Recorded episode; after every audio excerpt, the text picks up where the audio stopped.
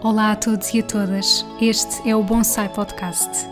O meu nome é Ana Ruas de Melo e esta é uma das muitas formas que tenho de pensar em voz alta, sozinha ou com pessoas que me inspiram. Sabem quando nos sentimos aconchegados e desligados do mundo exterior? É assim que me sinto quando ouço algo que me inspira e acrescenta valor.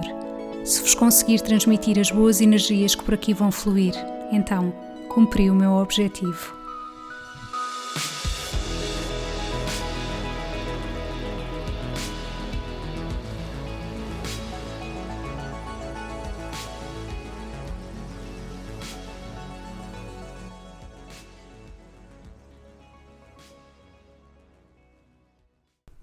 Olá e sejam muito bem-vindos a mais um episódio do Bonsai Podcast.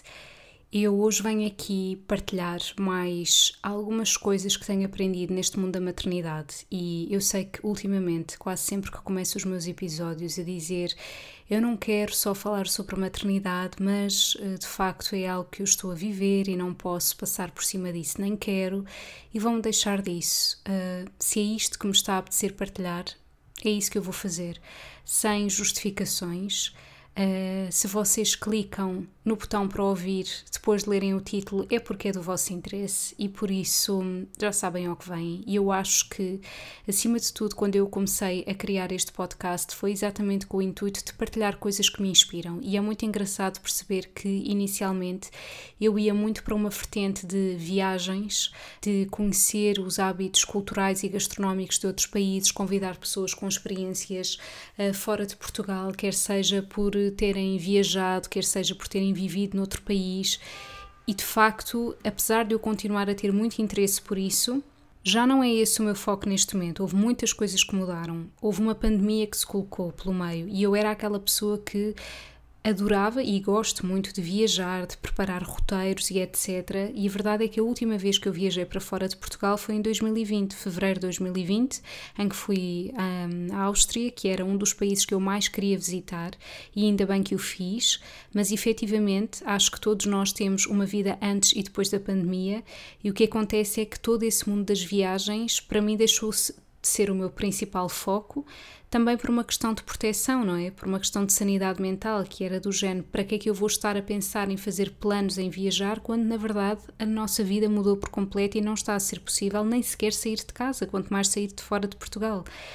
E por isso hum, a vida foi acontecendo, e entretanto engravidei, e hoje tenho uma filha, e é naturalíssimo que aquilo que eu vou partilhando aqui seja diferente, porque aquilo que eu estou a viver agora é uma fase diferente. E eu gosto de fazer estas partilhas aqui, em primeiro lugar, porque é uma forma de ficar registado os meus pensamentos, e em segundo lugar, porque eu acredito mesmo que isto é uma forma de vos conseguir ajudar. Apesar, mesmo sabendo que há muitas pessoas que me ouvem que não estão a passar pela mesma fase que eu mas uh, os pontos tocam-se inevitavelmente. Então, eu hoje venho aqui falar sobre uh, um tema que abordei uh, no outro dia numa publicação que fiz nas redes sociais que tem a ver exatamente com o equilíbrio do meu lado feminino e que eu acho que é muito importante trazer este tema aqui. Todos nós temos dois lados, um lado masculino e um lado feminino, homens e mulheres. O lado masculino é um lado que nos permite fazer, portanto, é o lado do planeamento, do controlo, do método, e o lado feminino é aquele lado em que nós fluímos, em que não planeamos, em que deixamos que as coisas aconteçam, em que simplesmente confiamos. E o que acontece é que é muito comum haver um desequilíbrio nisto. E eu, durante toda a minha vida, sempre fui uma pessoa com uma vertente muito mais masculina. Eu sempre gostei muito de planear as minhas coisas, eu sempre fui muito metódica, eu sempre fui muito organizada, eu sempre gostei muito de acordar e saber exatamente como é que seria o meu dia. E para algumas pessoas isto tira a magia de viver. Eu tenho muitas pessoas que me dizem muitas por acaso não, mas há algumas pessoas que já me disseram, mesmo nesta questão das viagens, por exemplo, ah, mas uh, o porquê de quereres planear tanto e fazeres o roteiro e isso tira a magia da viagem. A magia da viagem é a pessoa perder-se, é estar a fazer coisas que não tinha intenção de fazer. E eu sempre discordei disso, porque para mim aproveitar é exatamente planear é exatamente eu saber que se eu tenho X dias para conhecer um, um determinado sítio, se eu quero aproveitar ao máximo, eu tenho que fazer um planeamento, eu tenho que fazer um roteiro. E o mesmo se passa muitas das vezes com situações do dia a dia e com a vida. Portanto, não há um certo e um errado nisto. Para algumas pessoas, viver intensamente é não fazer planos, mas para outras pode ser fazer planos.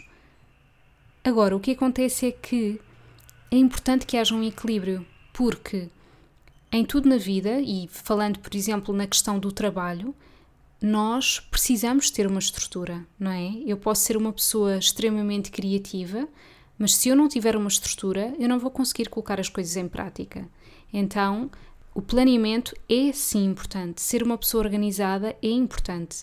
Isto foi uma coisa que eu também fui trabalhando muito nas consultas de psicologia, uh, que tem a ver com eu não quero deixar de ser uma pessoa organizada, eu não quero deixar de planear os meus dias, eu não quero deixar de, de, de tentar ter controle sobre algumas coisas. Porque, por exemplo, no meu caso, trabalhando eu por conta própria, se eu não tiver este lado masculino bem desenvolvido, eu não sou capaz de desempenhar o meu trabalho porque eu não tenho um chefe a dizer-me tens que fazer isto, isto e isto. Sou eu que tenho que impor isso a mim própria. Então, sim, eu tenho que ser uma pessoa organizada e tenho que ser uma pessoa que planeia, que antevê as situações.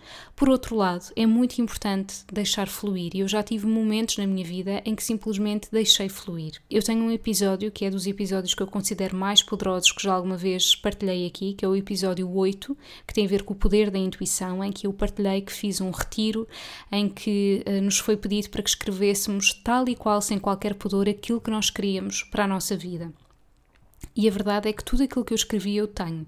Foi pouco depois desse retiro que eu conheci o meu namorado, então pai da minha filha neste momento, e, e muitas das vezes quando nós queremos muito uma coisa, nós tendemos a querê-la para ontem. E o saber confiar é nós uh, emitirmos essa energia de que eu quero isto, mas eu simplesmente confio quando é que isso irá acontecer. Eu não posso controlar quando, não é? Por exemplo, vamos imaginar que vocês não estão satisfeitas ou satisfeitos no trabalho em questão. Vocês podem realmente ter como intenção mudar de trabalho. Eu quero ter um trabalho X, Y ou Z, mas quando é que isso vai acontecer? Isso já não é possível. Portanto, nós temos sempre aqui um lado masculino e um lado feminino. E tudo isto para dizer que a gravidez já me tinha ensinado de que realmente é importante, se não mesmo fundamental, saber confiar. Uh, foi a primeira vez na minha vida em que eu realmente tive que largar um, o controle que sempre me caracterizou. Porque eu não podia, eu dizia muito, eu não posso ter uma câmara dentro de mim que me diga exatamente o que é que se está a passar dentro da minha barriga. Eu simplesmente tenho que confiar. Porque também não é possível, nem é, nem é benéfico estar constantemente a fazer ecografias para saber o que é que está a acontecer. E na verdade, eu não sentia muito essa necessidade. Eu sempre senti, sempre tive essa intuição de que está tudo bem. E eu sempre ouvia uma voz no meu interior que dizia isso, correr tudo bem. Portanto, isto é a minha intuição a falar. E eu acho que, sem dúvida, a maternidade vem trazer muito esse lado feminino. Agora, depois da minha filha nascer, o que aconteceu é que isso ainda veio mais ao de cima. Porque, efetivamente, a gravidez já nos prepara para isso, mas é muito diferente de quando nós temos um bebê cá fora. Porque todo o planeamento e todo o controle caem por terra. Não há como planear, não há como controlar. E se nós continuarmos a tentar ter controle sobre as coisas e a planear as coisas como antes, nós vamos bater no fundo e vamos pensar: eu não aguento mais isto. E eu passei por essa fase em que eu verbalizei várias vezes: eu não aguento. Eu lembro-me de, por exemplo, uma noite em que ela estava uh, a chorar e que não havia forma de eu a conseguir acalmar e eu penso de nós a conseguirmos acalmar, não é? Porque obviamente o pai tem um papel ativo nisto, e eu pensei, eu verbalizei mesmo no início, naquele primeiro mês que, que muita gente apregou de que ai maravilhoso, não, não é maravilhoso, perdoem-me, não é, é horrível. Desculpem-me a crueldade, mas para mim foi, foi não, eu não diria horrível, eu diria avassalador, não é? Portanto, há uma completa transformação. Uh, nós entramos num hospital para ter um filho e a nossa vida nunca mais é a mesma, esqueçam, nunca mais. E eu lembro-me de verbalizar: eu não aguento mais. Uh, com coisas simples como eu quero comer e não posso. O que é isto? Nunca me aconteceu isto na vida. Uh, eu quero silêncio e não tenho. Eu quero. Eu quero saber exatamente a que horas é que nós vamos conseguir sair de casa porque temos uma consulta e eu não posso prever o que é que poderá acontecer que nos impeça de, ao, de sair de casa à hora que eu queria que saíssemos. O que é isto? É muito complicado. Se calhar há pessoas que já sempre viveram uma vida de de sempre deixar muito fluir e tinham imprevistos e vinham de famílias grandes e numerosas e etc. Eu não, eu sou filha única. Eu sou filha única, eu sou neta única, portanto, eu, eu já partilhei isto aqui várias vezes. Eu não sabia o que é que era partilhar o tempo com outra pessoa, o que é que era partilhar o espaço com outra pessoa, o que é que era ser interrompido, o que é que era alguém chegar e, e mudar-me completamente os planos. Eu nunca soube o que era isso. E isso era uma coisa que eu já antevi, portanto, trabalhei muito em consultas de psicologia sobre isto, para estar o mais preparada possível. Cá está a minha necessidade de controle, mas que também é muito positiva, porque se eu não tivesse feito isto, eu acredito que eu teria lidado muito pior com o primeiro mês pós-parto. Então, a maternidade está-me a dar a possibilidade de. Eu percebi isto hum, recentemente, que é o seguinte: o grande segredo é estar confortável no desconforto, é estar confortável no não ser possível planear como antes, é estar confortável no não ser possível controlar como antes. Sendo que o antes, o controle de antes, também era um controle ilusório, porque nós nunca temos controle absoluto sobre a nossa vida. Só que nós não estamos constantemente a pensar que as coisas podem não correr como nós gostaríamos, e ainda bem, não é? Porque senão vivemos constantemente com medo e com ICs. Portanto, nós, uh, tipicamente, quando saímos de casa para ir trabalhar, não estamos sempre a pensar, uh, por exemplo, e se eu morrer? Ou e se eu tiver um desastre automóvel? Ou e se, não é? Uh, ainda bem que nós estamos sempre a pensar nisso, portanto, nós acreditamos que o meu dia vai correr tal como eu estou a pensar que corra. E portanto eu percebi que o grande segredo aqui da maternidade tem a ver com eu estar confortável no desconforto. Porquê que é o desconforto? Porque é algo que eu não estava habituada. E tudo isto para dizer que eu já aqui partilhei que eu não estou confortável com o peso com que tenho neste momento, eu estou com muito menos peso do que tinha antes de engravidar. E se para algumas pessoas isto pode parecer chocante e podem pensar: ah, mas o pior é a pessoa ter engordado imensos quilos. Não.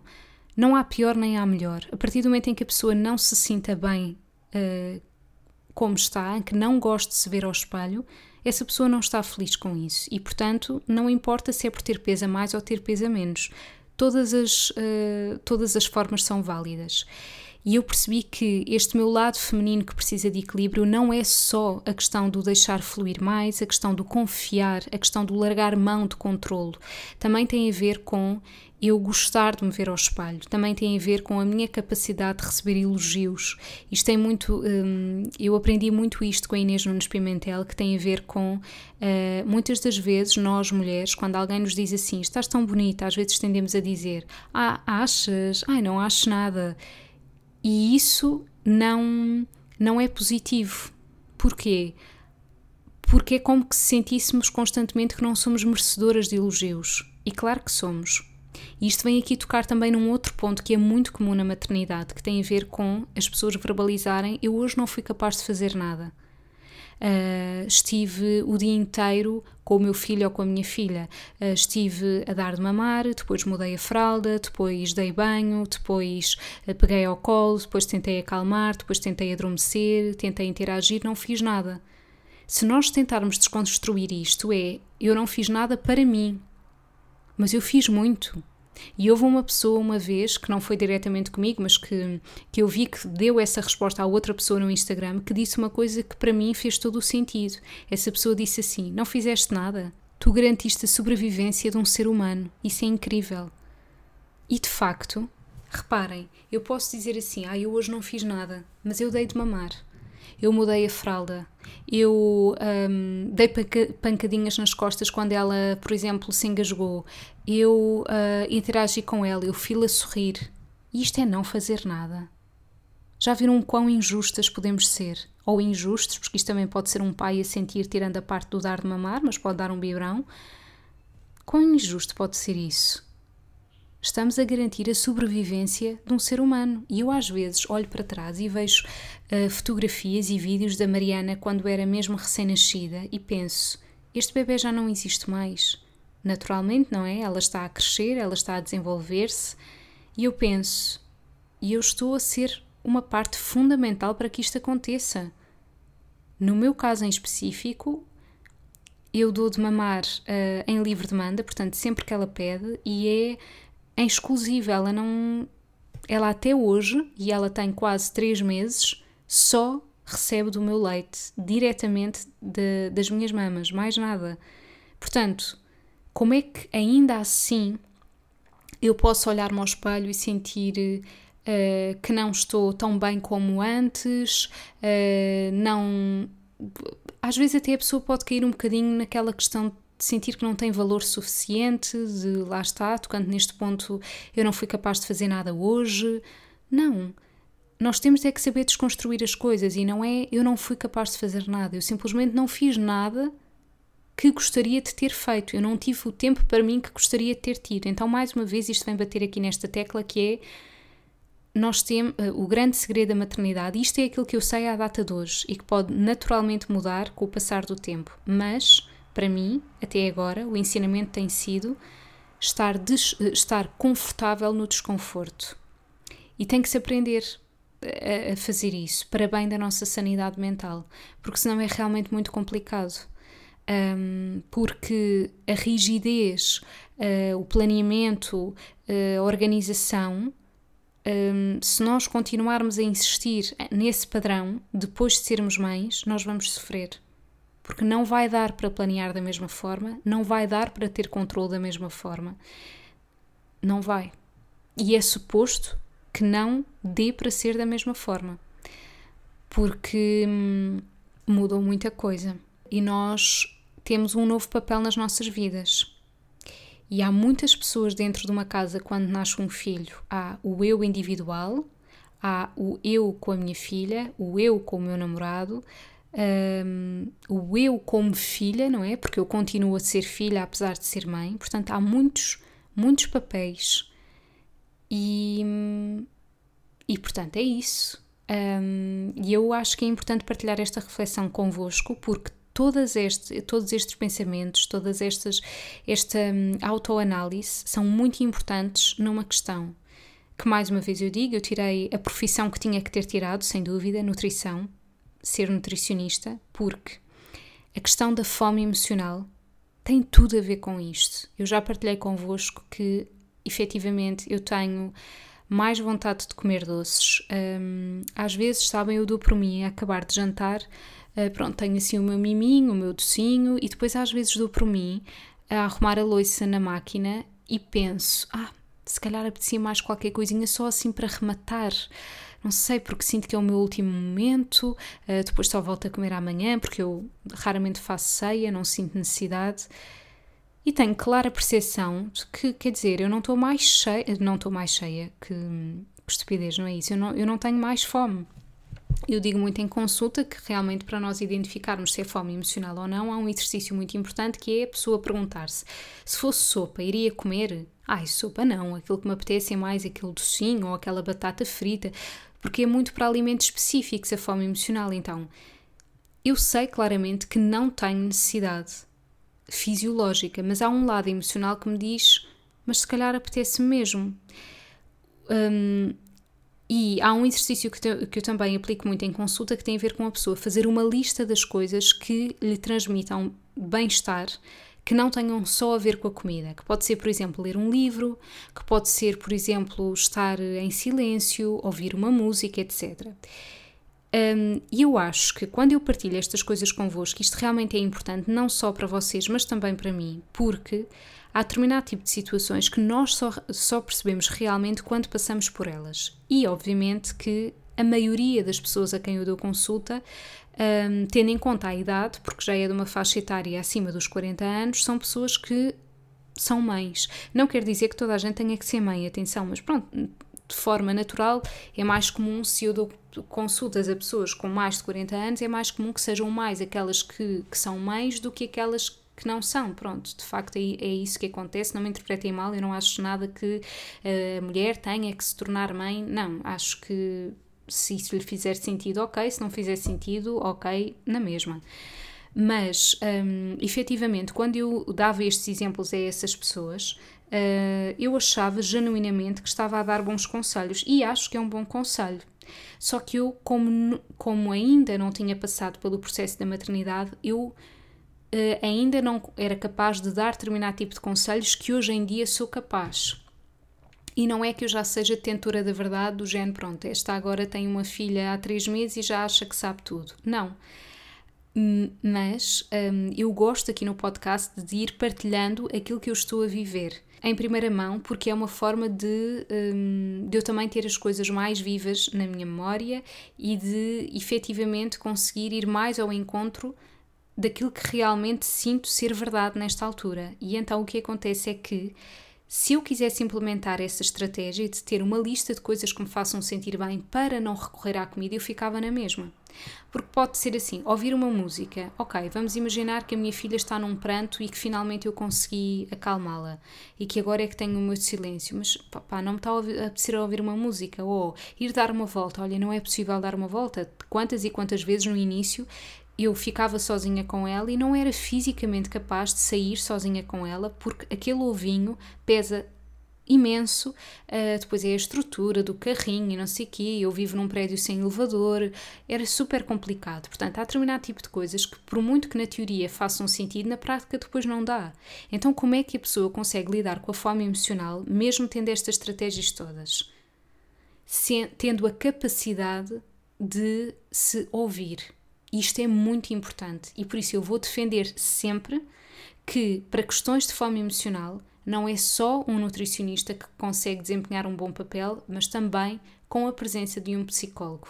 E das duas, uma, ou a pessoa que procura essa ajuda tem uma grande capacidade de autoanálise, e eu considero que tenho, uh, e mesmo assim isso não significa que não precise de apoio psicológico, porque eu, inclusivamente, estou numa psicóloga já há bastante tempo mas eu tenho esta ajuda em mim que é eu tenho uma grande capacidade de autoanálise, eu tenho uma grande capacidade de me escutar e garanto-vos que é isto que é a verdadeira resposta para a fome emocional.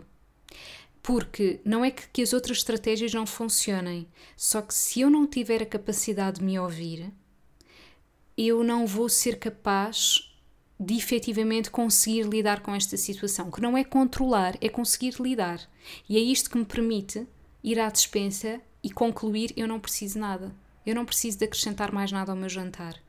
É isto que me permite aquele docinho ser só depois do jantar, como eu já vos tinha dito, e não haver a necessidade de ser ao pequeno almoço, a meio da manhã, depois do almoço, no lanche da tarde.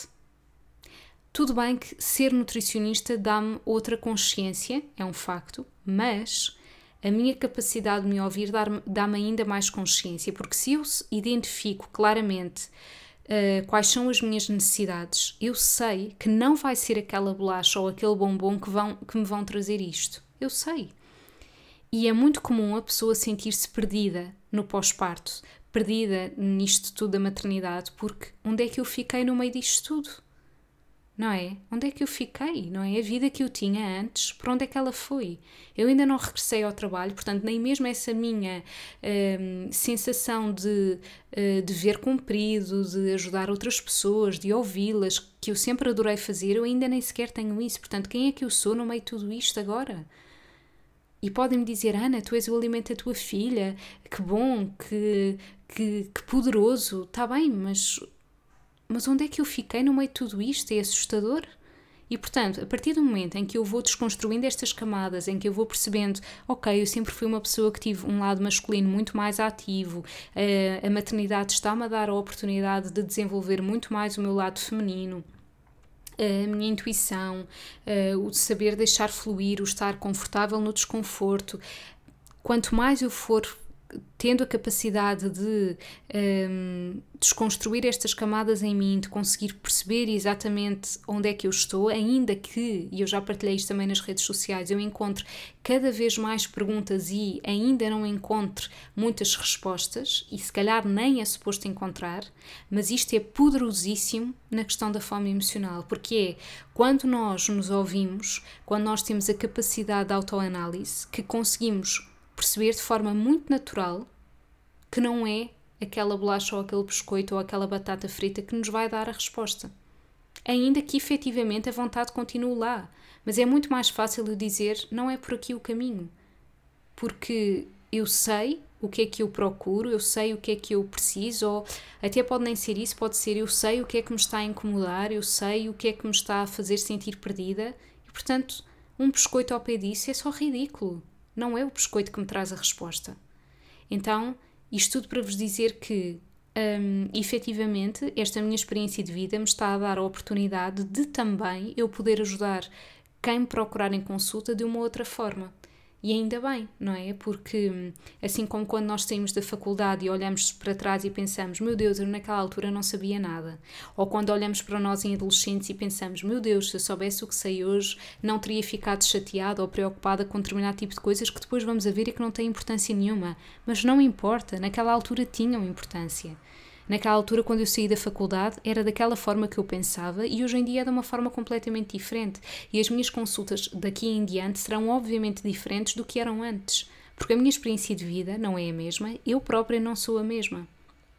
Então, estes episódios também servem exatamente para ir partilhando estas coisas, porque eu sei que desse lado a maioria das pessoas refere coisas como eu não tenho tempo, uh, eu não consigo, e nós temos que saber desconstruir isto. Eu digo muitas das vezes: o não tenho tempo é igual a isto não é uma prioridade para mim. E eu também já passei por isso. E ainda no episódio anterior eu vos tinha dito que não era capaz de treinar em jejum como antes. Uh, e olhem, querem saber? Sou capaz. E, e, voltei a fazer isso, e é a forma que eu encontrei por agora de conseguir ser consistente na prática de exercício. E aquilo que eu tenho feito é 10, 15 minutos por dia. Se é suficiente, não é mas o objetivo é assim: eu quero reduzir o meu sedentarismo, eu quero começar a aumentar a minha massa muscular outra vez, eu quero começar a sentir que começo o meu dia com um propósito. E então é isso que eu tenho feito, porque eu percebi que de outra forma não estava a ser tão eficaz e porque a Mariana me tem permitido isso, porque poderá haver agora uma fase em que ela não vai permitir outra vez. Ela agora já aguenta mais tempo sem mamar e, portanto, isso está-me a ser possível se isto era possível no primeiro mês pós-parto, não, nem sequer era recomendável, não é? Porquê? Porque independentemente de ser um parto normal ou ser uma cesariana, o exercício físico não é recomendado logo a seguir, nem a pessoa está para aí virada, por amor de Deus. E portanto, as coisas evoluem e efetivamente isto tudo para vos dizer que se eu tenho conseguido fazer exercício, se eu tenho conseguido continuar a planear as minhas refeições, é porque sim, isso é uma prioridade para mim. Sim, é. Agora, podem-me dizer, há algumas coisas que ficam para trás? Claro que sim. O que é que está a ficar para trás? Se calhar algum tempo a nível de criatividade ao computador que eu gosto para construir uh, materiais para as minhas consultas, para os e-mails que eu envio, para as newsletters. Uh, sim, isso tem ficado para trás porque efetivamente se calhar não está a ser uma prioridade neste momento, apesar de eu continuar a fazer algumas coisas nesse sentido mas não está a ser como antes, porque a pessoa também às vezes não se sente tão criativa e é, está tudo bem com isso. E pronto, olhem, eu senti, não estava nada planeado fazer este podcast, uh, este episódio, aliás, não estava nada planeado eu falar sobre estes temas, mas uh, comecei a escrever e depois pensei, não, eu vou ligar o microfone e vou falar sobre isto, porque eu acho que é mesmo importante e porque eu acredito muito que às vezes há determinado tipo de coisas que nós partilhamos, que nós dizemos, que não que, que há uma entidade superior que nos impele a fazer isto. E eu vou repetir o meu mantra, uh, que era um mantra que eu dizia todas as manhãs e que eu também tenho perdido esse hábito, mas que é: Eu estou aqui para construir um mundo melhor. Eu confio em mim e no universo. Eu estou pronta para que me guies no meu dia e me ajudes a espalhar a minha missão. Portanto, isto é uh, o meu mantra e, e é esse o meu propósito, é eu estou aqui para construir um mundo melhor.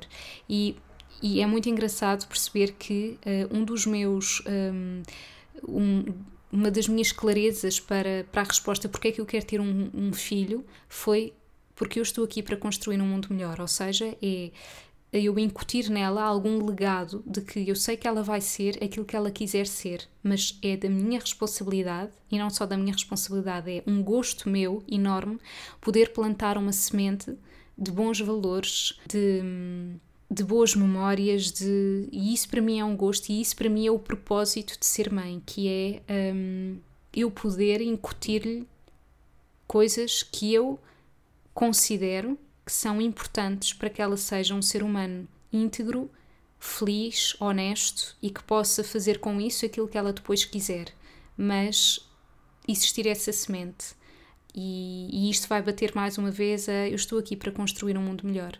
E há muitas coisas que eu poderia fazer para que o mundo fosse melhor e que, e que efetivamente não faço porque não sou perfeita, nem, nem tenciono ser, mas mas pronto, gravar este episódio para mim é uma das formas de estar aqui para construir um mundo melhor, porque eu sei que há muitas pessoas que poderão beneficiar destas palavras e que poderão, se calhar, fazer uma autoanálise, e eu acho que isso é uh, das coisas mais preciosas que nós podemos fazer, que é termos a capacidade de parar e de nos escutarmos.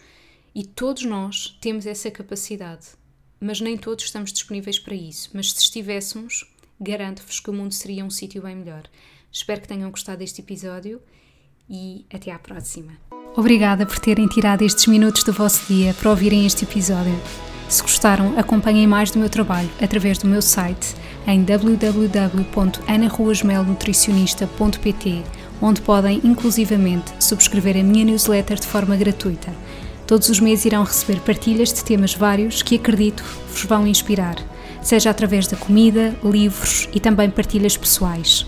Acompanhem também o meu trabalho no Facebook e Instagram em anaruasmel.nutricionista. Qualquer questão, estou deste lado. Desejo-vos um resto de dia feliz.